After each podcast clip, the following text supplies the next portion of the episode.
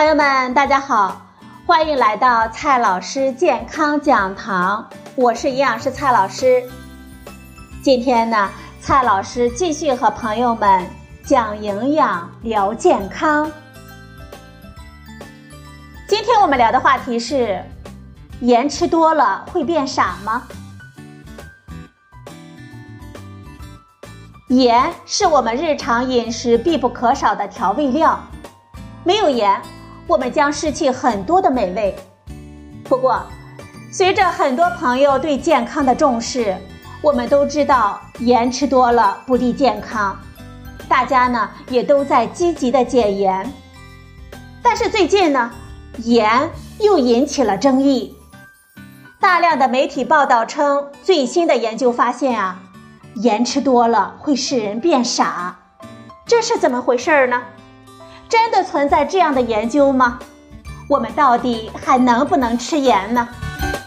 文章所说的研究啊，倒是确有其实，但是媒体报道却夸大了他的研究结果。这个研究是怎么回事呢？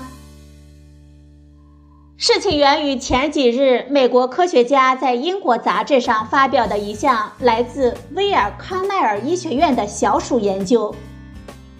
这项研究中，科学家用含有百分之四或者是百分之八的盐，这个量呢，等于比我们正常健康的饮食多八到十六倍的盐的食物来喂食小鼠，并且后续用迷宫来测试小鼠，结果发现。试验组小鼠大脑皮层的血流量下降百分之二十八，仅八周后，海马区血流量下降百分之二十五，并且在多项行为测试中表现也明显的比对照组小鼠更差。在迷宫试验中，试验组小鼠呢明显有种找不着北的感觉，在筑巢方面呢也非常的迟钝，在物体识别测验中。试验组小鼠的方向感比对照组小鼠呢差了很多，所以研究者呢就得出了这种结论：高盐饮食会影响大脑的健康，是因为肠道与大脑之间可以通过脑肠轴进行沟通，并且调节大脑的发育和改变宿主的行为。大量的媒体呢在报道的时候也这样说。盐吃多了会让人变傻。那么我们还能够吃盐吗？其实啊，媒体报道呢完全是夸大了他的研究的结论。我们大家呢并不用太恐慌。首先，这个试验的对象呢是小白鼠，并不是我们人体试验啊。而小白鼠跟我们人体有非常大的差异。我们可不能拿小白鼠的研究结果说成对我们人体有害，这还需要继续的人体研究来进行论证。其次，这个试验所用的食盐量是比我们正常健康饮食要多得多，跟我们的日常饮食呢完全不符合。研究中，科学家的用盐量啊，相当于我们正常饮食所摄入的盐量的八到十六倍。生活中呢，不管有多么重口味的人，想必啊也不会摄入这么多的盐。你要是真吃这么多的盐，不变傻也齁死了。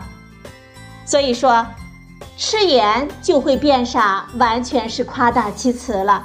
大家呢倒也不用太害怕。但是呢，盐吃多了的确不利于我们的健康。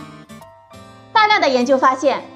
盐吃多了会增加心血管疾病、胃癌、骨质疏松等疾病的风险，所以说我们还是要尽量的减少盐的摄入。问题来了，我们每天应该吃多少食盐呢？盐吃多了不利于我们的健康，但是没有盐或者是太少，我们食物的口味呢就会太差。鱼和兄长如何才能兼得呢？